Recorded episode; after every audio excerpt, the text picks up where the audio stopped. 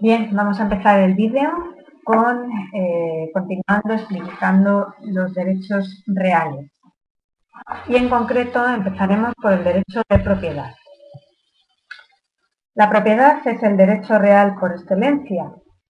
Realmente los juristas romanos no dieron ninguna definición de propiedad, no solo porque a los juristas romanos no les gustaba y no era usual que dieran definiciones, sino también porque es prácticamente imposible encerrar en una única definición los distintos tipos de propiedad que existían en derecho romano.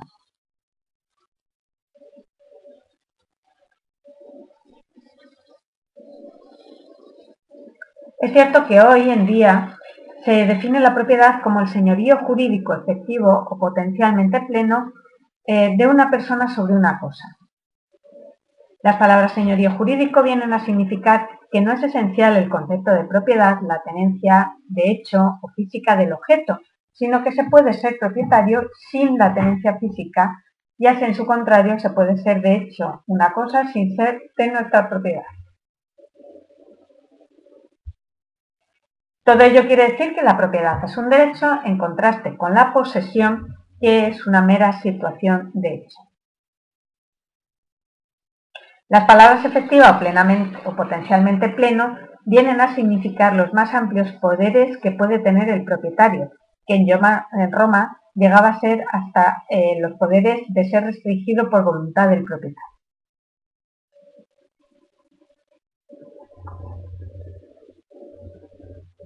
En derecho romano existían tres denominaciones referentes a la propiedad correspondientes a distintas épocas. El término más antiguo es mancipium o mancupium, es decir, de manus, palabra que se designa la potestas, el señorío de la persona, en este caso sobre una cosa.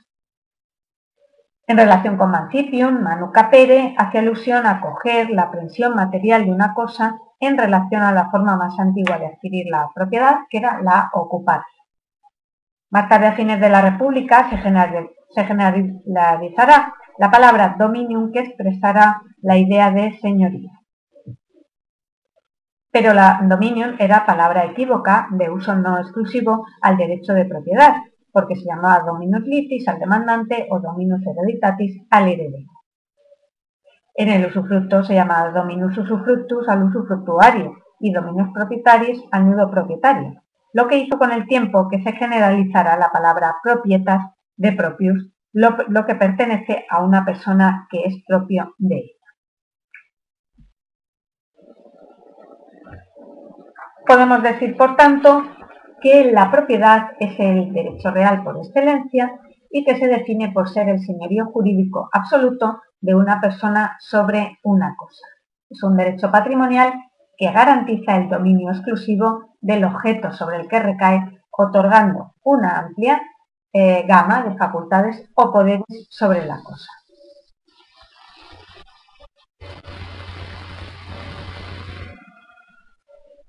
Entre estas facultades se suelen agrupar los actos de uso, es decir, obtener una determinada utilidad sobre la cosa, actos de disfrute, es decir, obtener rendimientos de valor económico, y actos de disposición, es decir, la facultad de enajenar, grabar o incluso destruir la cosa.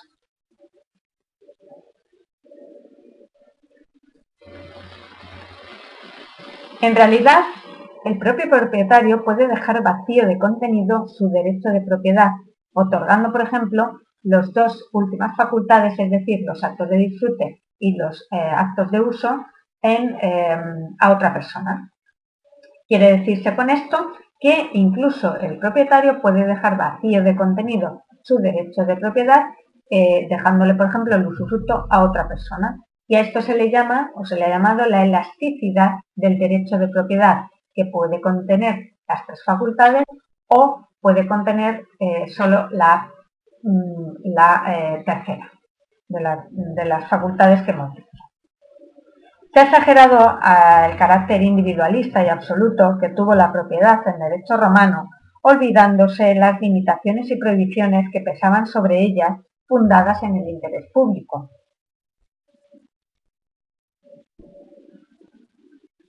Hoy en día el carácter individualista del derecho de propiedad se ve rectificado por la llamada función social de la propiedad.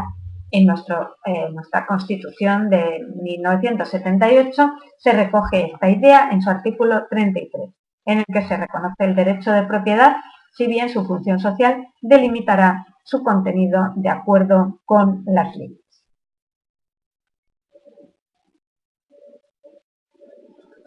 Nuestro Código Civil define el derecho de propiedad en su artículo 348 como el derecho a gozar y disponer de una cosa sin más limitaciones que las establecidas en las leyes. El propietario tiene acción, se dice, contra el tenedor y el poseedor de la cosa para reivindicar.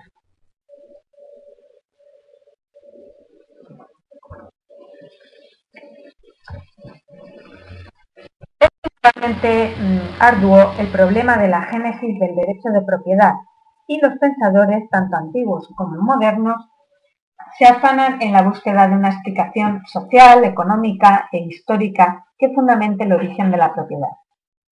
Se piensa que en una primera fase de propiedad común en que los bienes serán usados por todos los miembros de la comunidad. Esta comunidad de bienes, que en Grecia y Roma se daría en la mítica Edad de Oro, cesará por eh, la misma práctica de los hombres que hará necesaria la asignación de bienes concretos a cada persona. Los modernos sociólogos hablan de un periodo de propiedad colectiva de bienes al que seguirá la propiedad privada, producto de la evolución general del hombre iniciada ya en época republicana en búsqueda constante de la individualidad. Lo cierto es que a lo largo de la historia del derecho romano caben distinguir distintos tipos de propiedad que serían unificados eh, asimismo en el derecho justiniano. Estos tipos de propiedad serían el dominium o dominium et jure quiditium, la propiedad bonitaria o pretoria, la propiedad provincial y la propiedad de los peregrinos. Refiriéndonos al dominium, al dominium et jure quiditium, era la propiedad romana por excelencia. Para que existiera, tendrían que darse una serie de condiciones. En primer lugar, referente a las personas, la propiedad eh, solo podía ser titularidad de los ciudadanos romanos. Se concedió también a algunos latinos con jus commerci, el transmitente, desde luego, debía ser también dominus et jure porque se tenía y se decía que nadie podía dar nada que no fuera suyo, nada que no tuviera.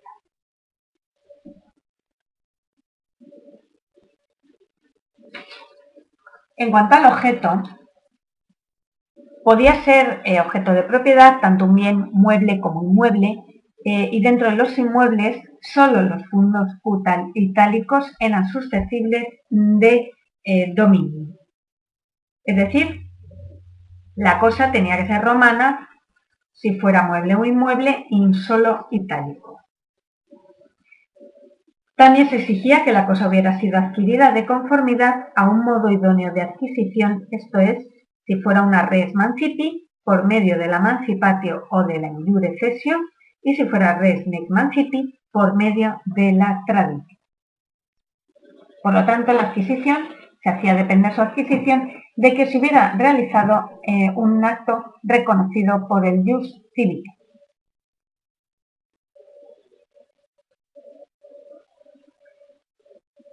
También que el transmitente, como hemos dicho, de la propiedad tuviera el dominio en el jure por, por lo que nemo dat quod non ave. La persona que era propietaria con estas condiciones, dominus, gozaba además de las facultades que emanaban de sus derechos de la actio reivindicatoria para reivindicarla allá donde estuviera. El dominio constituía un poder prácticamente absoluto, pero pronto irá eh, limitándose por las relaciones del vecindad o por las prohibiciones de interés público. Originariamente libre de impuestos, era un derecho perpetuo, es decir, no temporal, e ilimitado, es decir, el dueño del fondo lo era en su perímetro, se decía, hasta el, cielo y hasta eh, el centro de la tierra. La propiedad romana se vio en época posclásico sometida a a impuestos y fue posible tanto la propiedad temporal como la propiedad del suelo que se consideraba separada de la del subsuelo.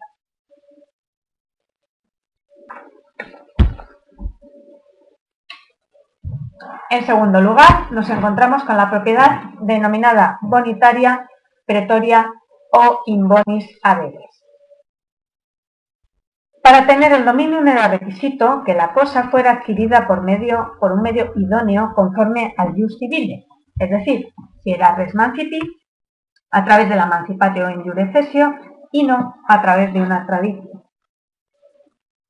Por lo tanto, si un dominus entregaba a otra persona una res mancipi de modo no idóneo, se producía la transmisión de la cosa, pero el dominus transmitente podía reivindicarla al no haberse hecho la transmisión conforme al justice. El pretor, para proteger al que se había hecho la entrega, le concedió frente al antiguo dominus que ejercitaba la acción reivindicatoria una excepción, la excepción reivindita et alegando que la cosa que le había sido vendida y entregada por el mismo dueño que la reivindicaba. Con tal excepción, se paralizaba la pretensión procesal del transmitente. También si transcurría un determinado tiempo, el dominio adquirido por un medio no idóneo se consolidaba a través de la figura de la usucación. Ahora bien, hasta que el plazo de la usucación no se hubiera cumplido, el adquirente quedaba inerme ante las agresiones de terceros al no disponer de la acción reivindicatoria. Para remediar esta situación y a la búsqueda siempre de una paz, el pretor eh, recogió en su edicto que se concediera a los poseedores, esto es, el adquirente no domino, conforme al civil, la acción reivindicatoria, insertando en su fórmula una ficción, que había transcurrido el tiempo exigido para la usucación. Y así el adquirente, que ya estaba hacerse a salvo de la acción reivindicatoria del anterior dominus, lo estaba ahora también de la agresión frente a terceras personas. Esta acción ficticia es la llamada acción publiciana que lo explicaremos más adelante, y que con el tiempo se extendió a otros supuestos, por ejemplo, al dominio transmitido por quien no era dominus, es decir, cuando se trataba de una adquisición a non dominus. Para referirse a estos tipos de propiedad, que no pueden llamarse dominium porque falta algún requisito, se emplearon expresiones como inbonis s o inbonis avere, por lo que los intérpretes hablan de propiedad bonitaria, pretoria o publicidad.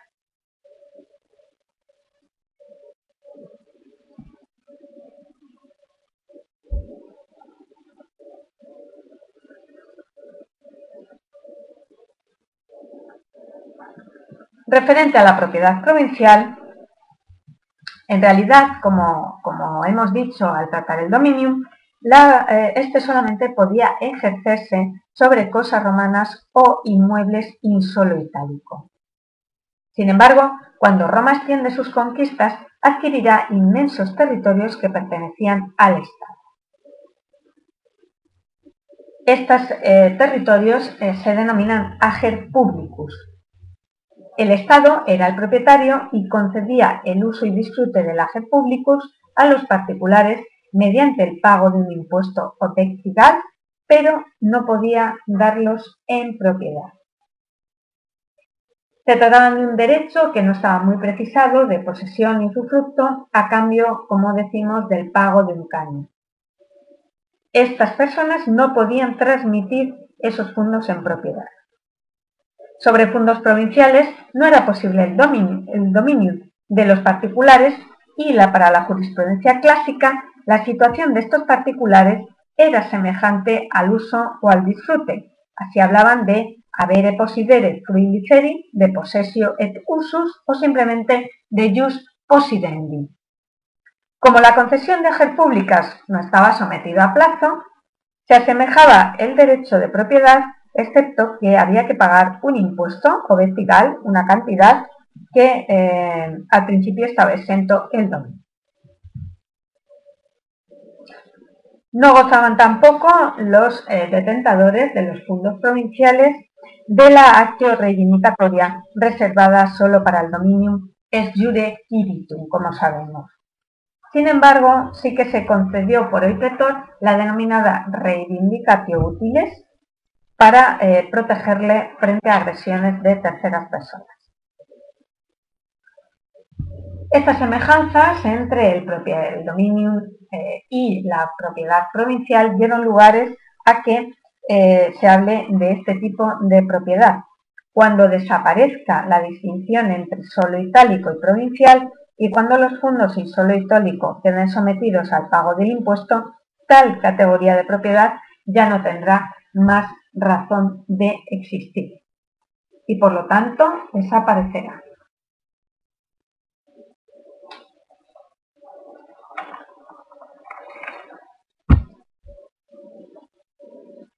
Por último, referente a la propiedad peregrina, el requisito del dominio era que el dominus, como hemos visto, fuera ciudadano romano o, en, otra ocasión, latino con jus Por lo tanto, los ciudadanos no romanos, considerados peregrinos extranjeros, no podían ostentar el dominium et jure quiritum sobre las cosas podían adquirir la propiedad conforme a, un derecho propio denominado jus genti.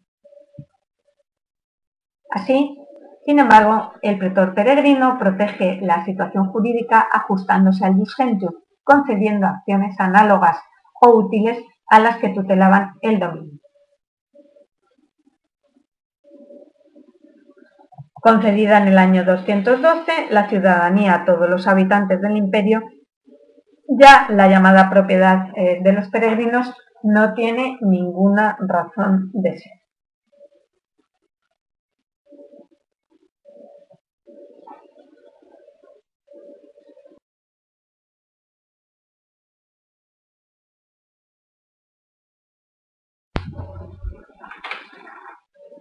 A continuación, vamos a explicar los modos de adquirir la propiedad.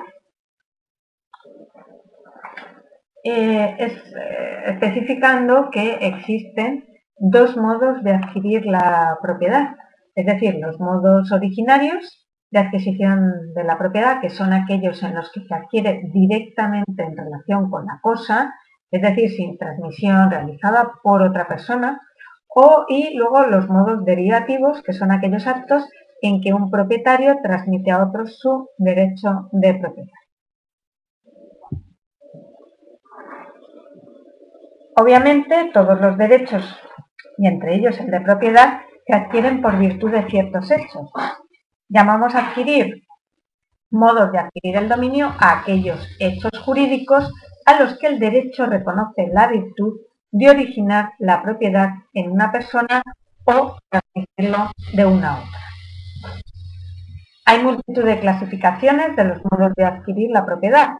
Por ejemplo, hay hechos naturales que originan el derecho de propiedad junto a aquellos eh, actos estatales que implicarían la pérdida de esa propiedad. Justiniano distinguía entre modos civiles y naturales. Los civiles serían aquellos reconocidos en el jus civile mientras que eh, los naturales serían también denominados de jus gentium por ser comunes a todos los pueblos.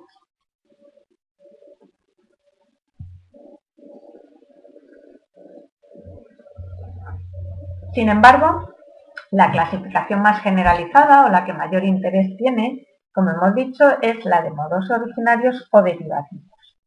Los modos originarios serían aquellos que no realizarían la transmisión de una persona a otro y que requieren, por tanto, un titular de un derecho de propiedad que lo transmite y luego lo transmite con ciertas limitaciones, cargas y gravámenes que el derecho de propiedad tuviera en la titularidad del propietario transmitente.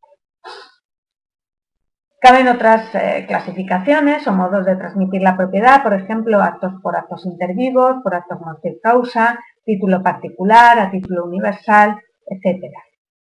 Vamos a estudiar aquí los modos de adquirir originarios, como hemos dicho, y los modos de adquirir derivativos. Comenzamos, por tanto, con los modos originarios. El primer modo originario de adquirir la propiedad es la ocupación. Se dice que eh, se adquiere por ocupatio las cosas que no tienen dueño, res nullius, las cosas abandonadas, res derelictae, y las cosas de los enemigos, res hostiles. La ocupación es el acto por el cual una persona se apodera de una cosa que no pertenece a nadie, es decir, que eh, no tiene propietario. Es el modo natural de adquirir la propiedad sin solemnidades y consiste, como decimos, en la aprehensión de una cosa con el ánimo de tenerla como dueño, con la intención de adquirirla como dueño. Como, como hemos dicho anteriormente, las cosas eh, susceptibles de ocupación son, en primer lugar, las res nullius. Este es uno de, los modos del derecho de gentes, no va sometida a ninguna eh, solemnidad y, eh, sin duda, em, fue el punto de partida del derecho de propiedad y apropiación. Los textos dicen que lo que no es de nadie, por derecho natural, corresponde a quien lo ocupa. Es decir, las resnulíos serían aquellas cosas que no tenían eh, dueño. Como hemos dicho, también son susceptibles de ocupación las res delictae, es decir, las cosas voluntariamente abandonadas que se consideran también como objeto de ocupación, la cosa abandonada, cierto es, se convierte en una res nullius y como esta es posible de apropiación por el primero que la encuentre. El derecho de propiedad se perdía desde el momento en que el primer ocupante tomaba posesión de esas cosas, según los proculeyanos. Sin embargo, los avenianos entendían que la mm, propiedad eh, se perdía por parte del propietario originario en el momento de su abandono. Son susceptibles de ocupación también las cosas arrojadas por un mar a sus orillas, la isla que emerge del mar, los animales salvajes, que son objeto de caza y tiene derecho a, eh, que, mm, perseguirlos eh, por parte del propietario. Sin embargo, la caza era la idea vinculada a la noción de aprehensión del animal. También se colocaban las abejas entre los animales silvestres, sin embargo el enjambre no, eh, pasaba a pertenecer a otro mientras el dueño lo tuviera a la vista y lo persiguiera. Igualmente las palomas, ciervos, ciervos etcétera, que regresaban a su dueño, seguían perteneciendo a éste. Si olvidaban la costumbre de volver a su hogar, perdían el dominio. No ocurría así con los animales domésticos que siempre podían ser reclamados eh, por eh, sus eh, dueños. Por lo tanto, no hay que confundir las redes de leíta, es decir, las cosas abandonadas, con las cosas extraviadas, las cuales no son susceptibles de apropiación, porque la pérdida de disponibilidad física de la cosa no excluye el dominio.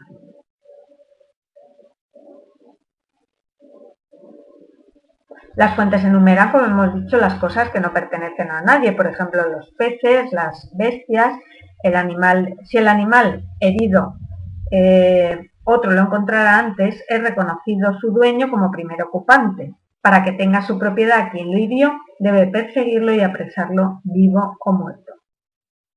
Sin embargo, sobre esta opinión tuvo eh, opiniones dispares.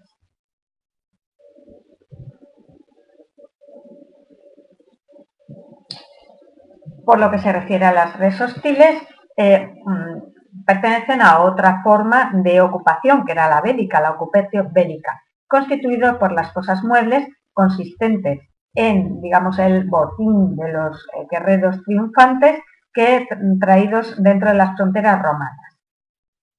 Para el soldado romano, las cosas de los enemigos eran res nullius, todas las cosas así conseguidas, incluidos los prisioneros de guerra, teniendo derecho a ellos el primer ocupante, podían ser susceptibles de ocupación.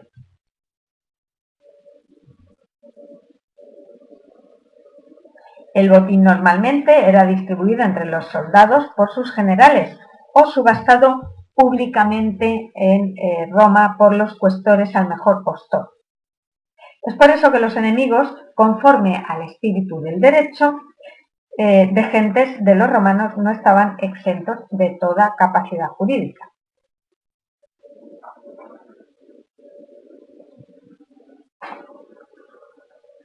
Por lo tanto, la idea de la ocupatio bélica aparece todavía, incluso en el jurista Gallo, como el modo más antiguo de adquisición de la propiedad, y es el prototipo o acto primero de aprehensión que da lugar a la propiedad.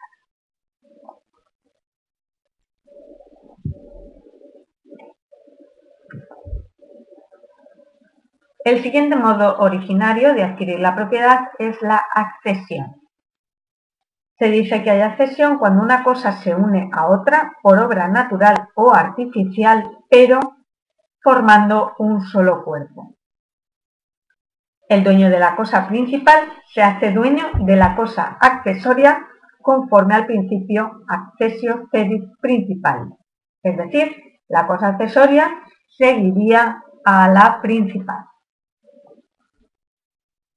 La accesión se puede producir de tres maneras como accesión de una cosa mueble a otra cosa mueble, unión de dos cosas inmuebles y de cosas muebles a inmuebles.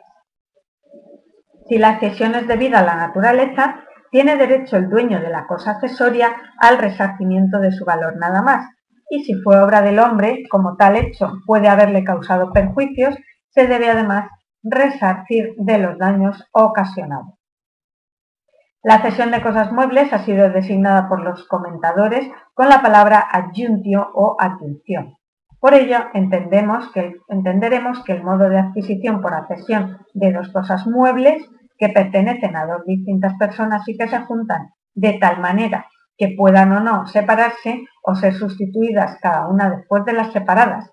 Los casos típicos de adjunción son la ferruminatio la textura, la tintura, la escritura y la pintura que hablaremos más adelante. Por lo que se refiere, a la accesión de inmuebles, podemos distinguir la aluvio o aluvión, abulsio o abulsión, alveus derelictus denominado y la ínsula influmine, influmine nata. Los casos de accesión de inmuebles se forman por lo general a causa de la naturaleza en relación con fundos vecinos y con los cursos de agua. En el aluvio o aluvión es el eh, crecimiento espontáneo de tierra compuesta de limo y otros residuos que se segregan sobre las riberas por los campos de la acción lenta de la corriente. Este incremento paulatino será adquirido por los, por los propietarios de los fondos ribereños. Es decir, nos encontramos con una tierra que poco a poco se sedimenta por el río en los predios ribereños.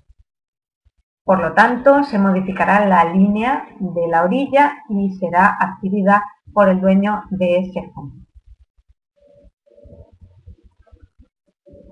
La abulsio o abulsión deriva mm, de arrancar, es decir, es otro caso de accesión que se produce cuando se adquiere un trozo de tierra por el desprendimiento de las aguas de un río o por el ímpetu de la corriente y eh, se deposita en otro fondo ribereño.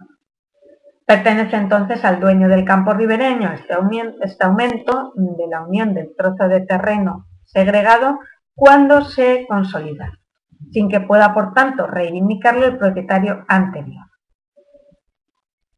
La cesión se verifica en este caso igualmente en la implantatio, es decir, cuando la fusión se haya hecho orgánicamente, en caso contrario, el dueño originario no pierde la propiedad de la porción de, la porción de tierra arrancada, sino se incorpora pudiendo reivindicarla. Por lo tanto, solo cuando la tierra y las plantas transportadas se unan orgánicamente al nuevo predio, echando raíces en él, será el momento en el que adquiera la propiedad la porción accedida.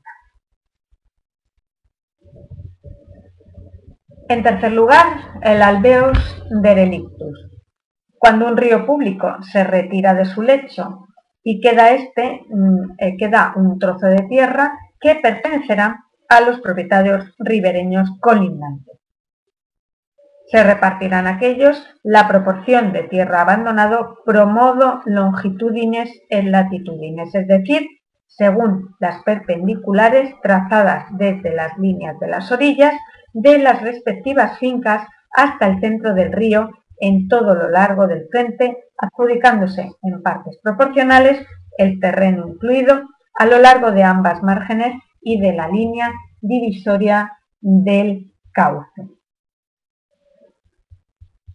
El lecho abandonado, por lo tanto, o un lecho eh, seco, eh, naturalmente, se distribuirá mm, entre los fundos ribereños. La porción que corresponde a cada propietario, dicho de otra manera, es trazando una línea por el centro del cauce y perpendiculares a ella los linderos de los predios de las orillas. La ínsula, influminenata será la eh, eh, isla eh, que nace espontáneamente en medio del río. Se aplican para este caso las mismas reglas indicadas para el cauce abandonado.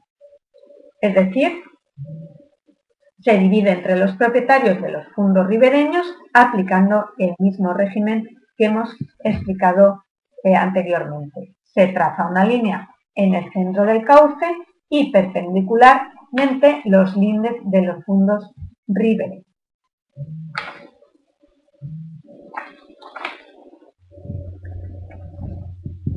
En cuanto a la accesión de mueble a inmueble, tenemos estas tres em, eh, categorías.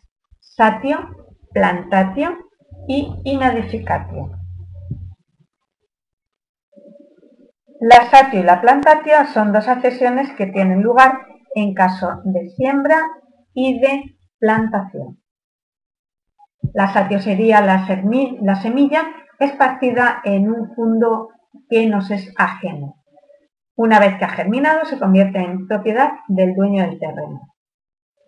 La plantatio es lo mismo, pero en vez de con eh, semillas, con plantas que se colocan en un terreno ajeno. Quedan, por supuesto, eh, propiedad del dueño de la tierra una vez que echan raíces en ella.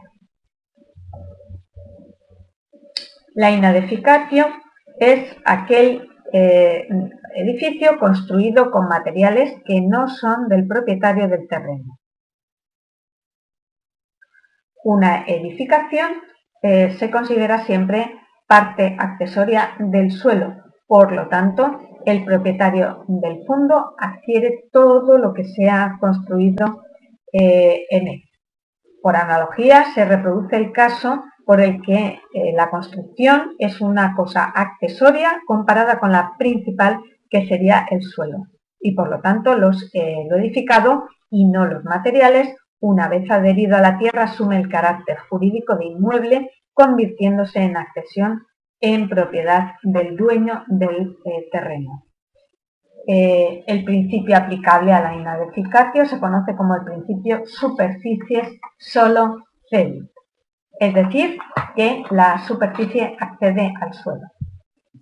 En este apartado diremos que el Jus Civile no concedía indemnización al dueño de los materiales.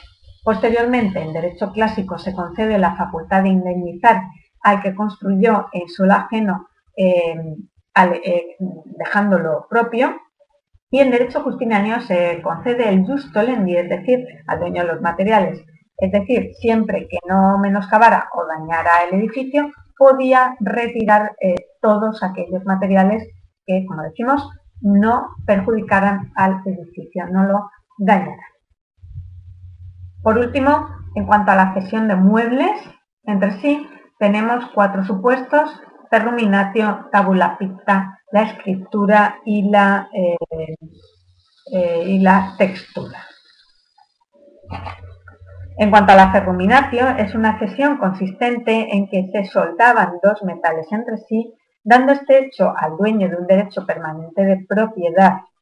No sería el caso de accesión la ad plumbatio si se eh, conocen las partes emplomadas porque el propietario puede reivindicar las cosas accesorias.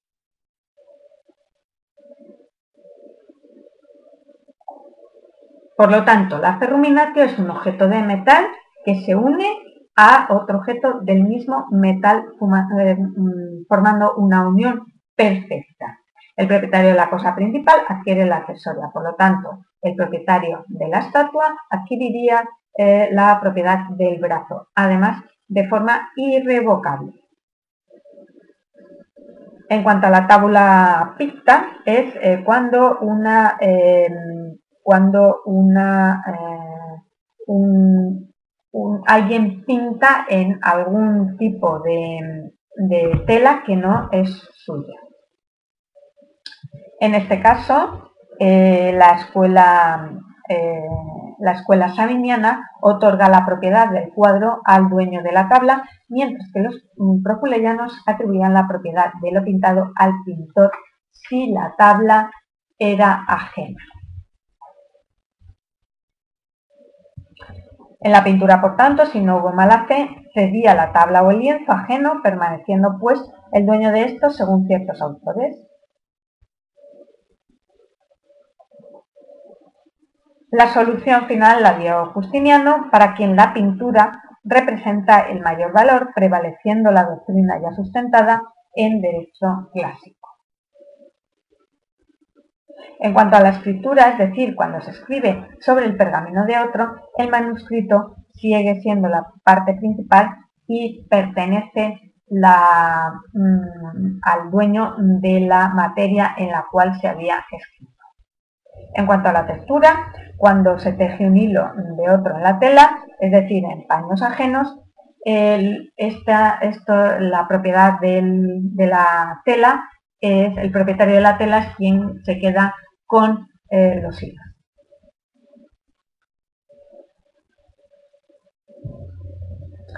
Pasamos a continuación a la especificación. La especificación es la transformación de una materia mm, prima ajena, pero de tal manera que eh, la elaboración resulte una, lo que se conoce como una nueva especie, es decir, otra eh, de una especie distinta. Por ejemplo, cuando se coge un bloque de mármol y se transforma a través de la actividad humana en una entidad económica social distinta. Una, por ejemplo, eh, estatua. O, por ejemplo, se cogen uvas y se transforman en vino. Los clásicos, a la hora de la especificación, la denominaban especie en face, especie en mutar. Especie es el objeto creado por el especificante o la cosa nueva que se ha hecho con el material ajeno empleado. Es preciso entonces que se haya elaborado el nuevo producto con la intención de quedar con la propiedad de la cosa, porque en caso contrario, ella corresponde al dueño, aun si lo hizo por orden de él. Es lo que se considera como primer ocupante. La especificación, que es un modo originario de adquirir la cosa por accesión industrial, dio lugar a controversias entre los juristas romanos sobre a quién debía atribuirse la propiedad de la cosa nueva, si al dueño de la materia o al especificador. Es decir, de esta disparidad de opiniones se hicieron ecos los dos célebres escuelas jurídicas. Así los avinianos abogaban que la especificación no era un medio de adquisición de la propiedad porque la materia debía prevalecer a la forma.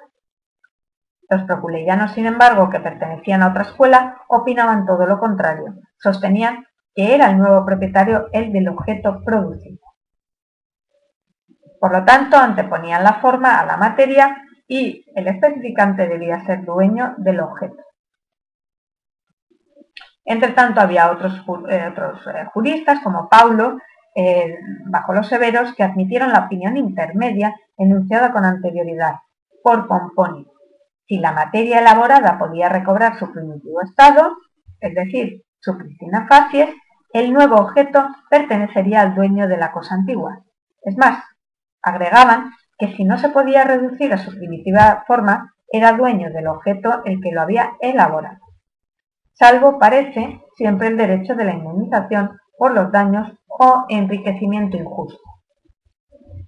Por ello, si el especificador procedió de mala fe, entonces pertenece a éste, pero se exponía a que el propietario ejerciera todas las acciones a causa de robo contra él.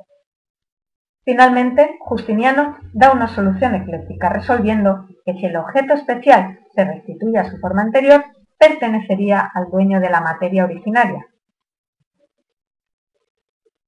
Si la cosa nueva corresponde al propietario, se le debía pagar el precio equivalente al valor de la materia prima empleado y con su respectiva indemnización si es de buena fe. En caso contrario, si es de mala fe, no.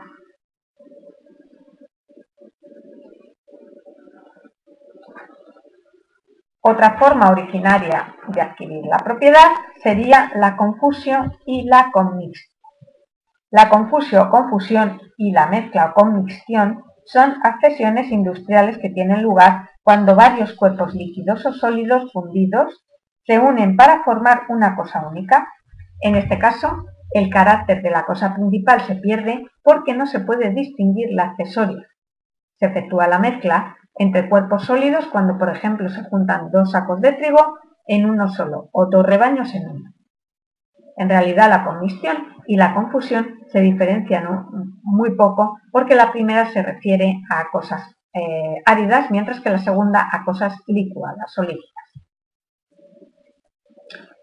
En el primer caso, cada uno conserva su integridad y su cuerpo separado, mientras que en el segundo no conservan la existencia física, porque sus sustancias se confunden de tal manera que ya no es posible distinguirlas entre ellas. Por ejemplo, cuando se mezclan vino y agua, siendo imposible reivindicarlas separadamente. A raíz de esta confusión de cosas surge la copropiedad si fue hecha de acuerdo entre los dueños, pero cuando se mezclan las cosas por el azar sin el consentimiento de los propietarios, entonces hay que distinguir algunas hipótesis. Si es posible separarlos, cada uno puede reivindicar su cosa, ya que es eh, eh, físicamente imposible su separación. Sin embargo, cuando ya físicamente es imposible su separación, entonces la accesión será cosa común y se produce un condominio entre los propietarios. Con respecto al dinero ajeno, era propietario el que tenía las monedas cuando no se podían identificar las piezas distintas, pero cuando esto último era realizable y siempre que la mezcla fuese dolosa o debido a causas fortuitas, era permitida la reivindicación. Para repartirse las cosas comunes entre los propietarios sabemos que se aplica la acción, eh, la acción comuni divido.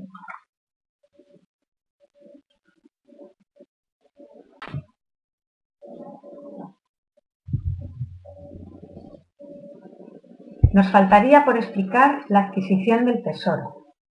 El tesoro oculto o enterrado es susceptible también de ocupación, porque es en parte considerado un bien res nullius al no tener dueño.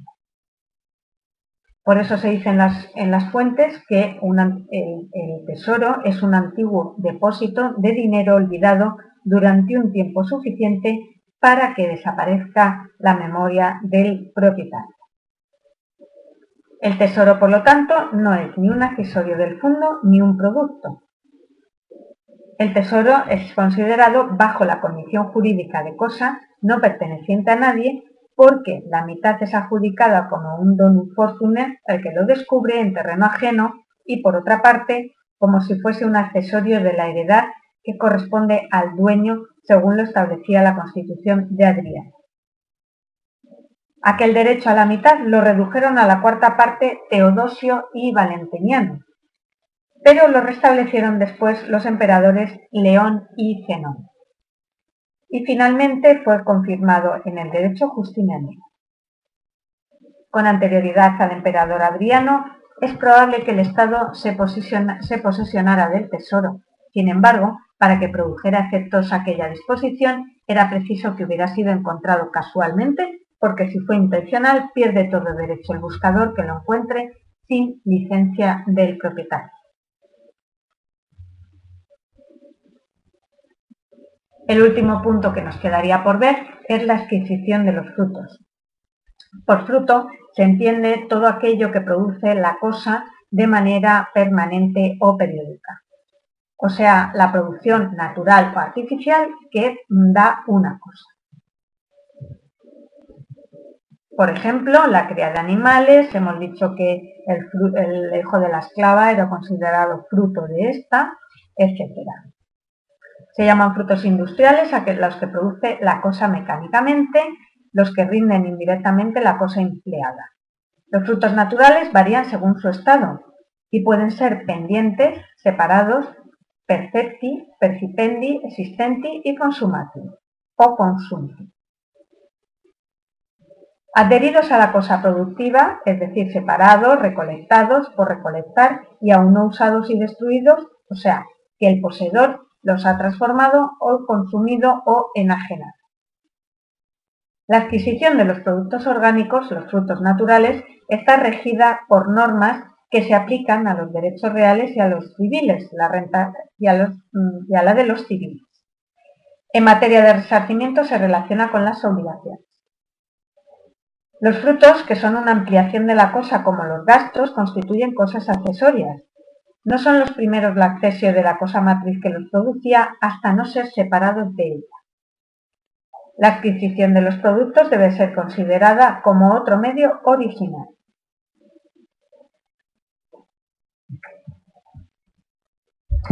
Por accesión,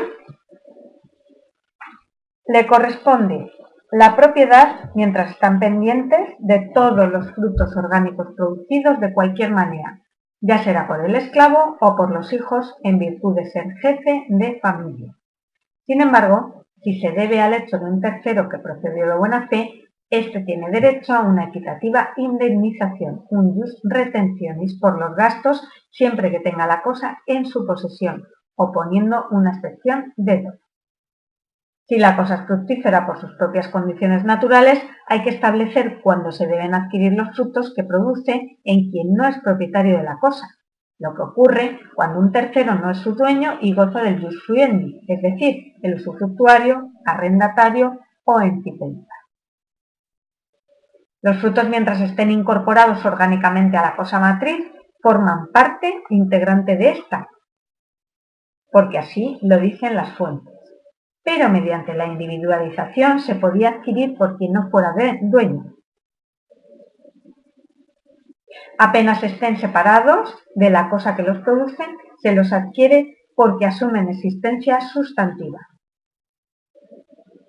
El poseedor de buena fe, el que crea que la cosa fructífera propia por error excusable es probable, que desde los comienzos del imperio, como más tarde el enfiteuta en carácter de cuasi propietario y el del derecho bizantino el vertigalista, adquiere ipso jure por el mero hecho de la separación de los frutos. En los tiempos antiguos los frutos naturales, al igual que la cosa, se adquirían también por usucapión. El poseedor de buena fe y justo título, una vez que toma posesión de la cosa fructífera, siendo propietario de ellos, puede venderlos y reivindicarlos antes de ser percibidos contra quien se apropie de la cosecha separada. Se exige la percepción de parte de cualquier aspirante que lo haga en su nombre, pero lo cierto es que la doctrina desde Juliano estableció que el usufructo para tener la posesión de la cosa necesita el acto de aprehensión, que consiste en la percepción de los frutos para adquirirlo.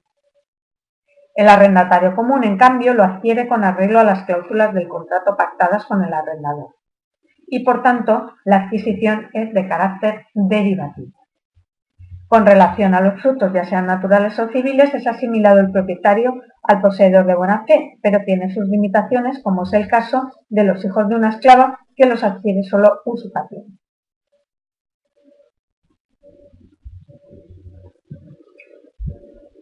Con la adquisición de los frutos acabamos el tema correspondiente a los modos derivativos y eh, a los modos originarios y vamos a continuación en el siguiente vídeo a pasar a explicar los modos derivativos de adquirir la propiedad.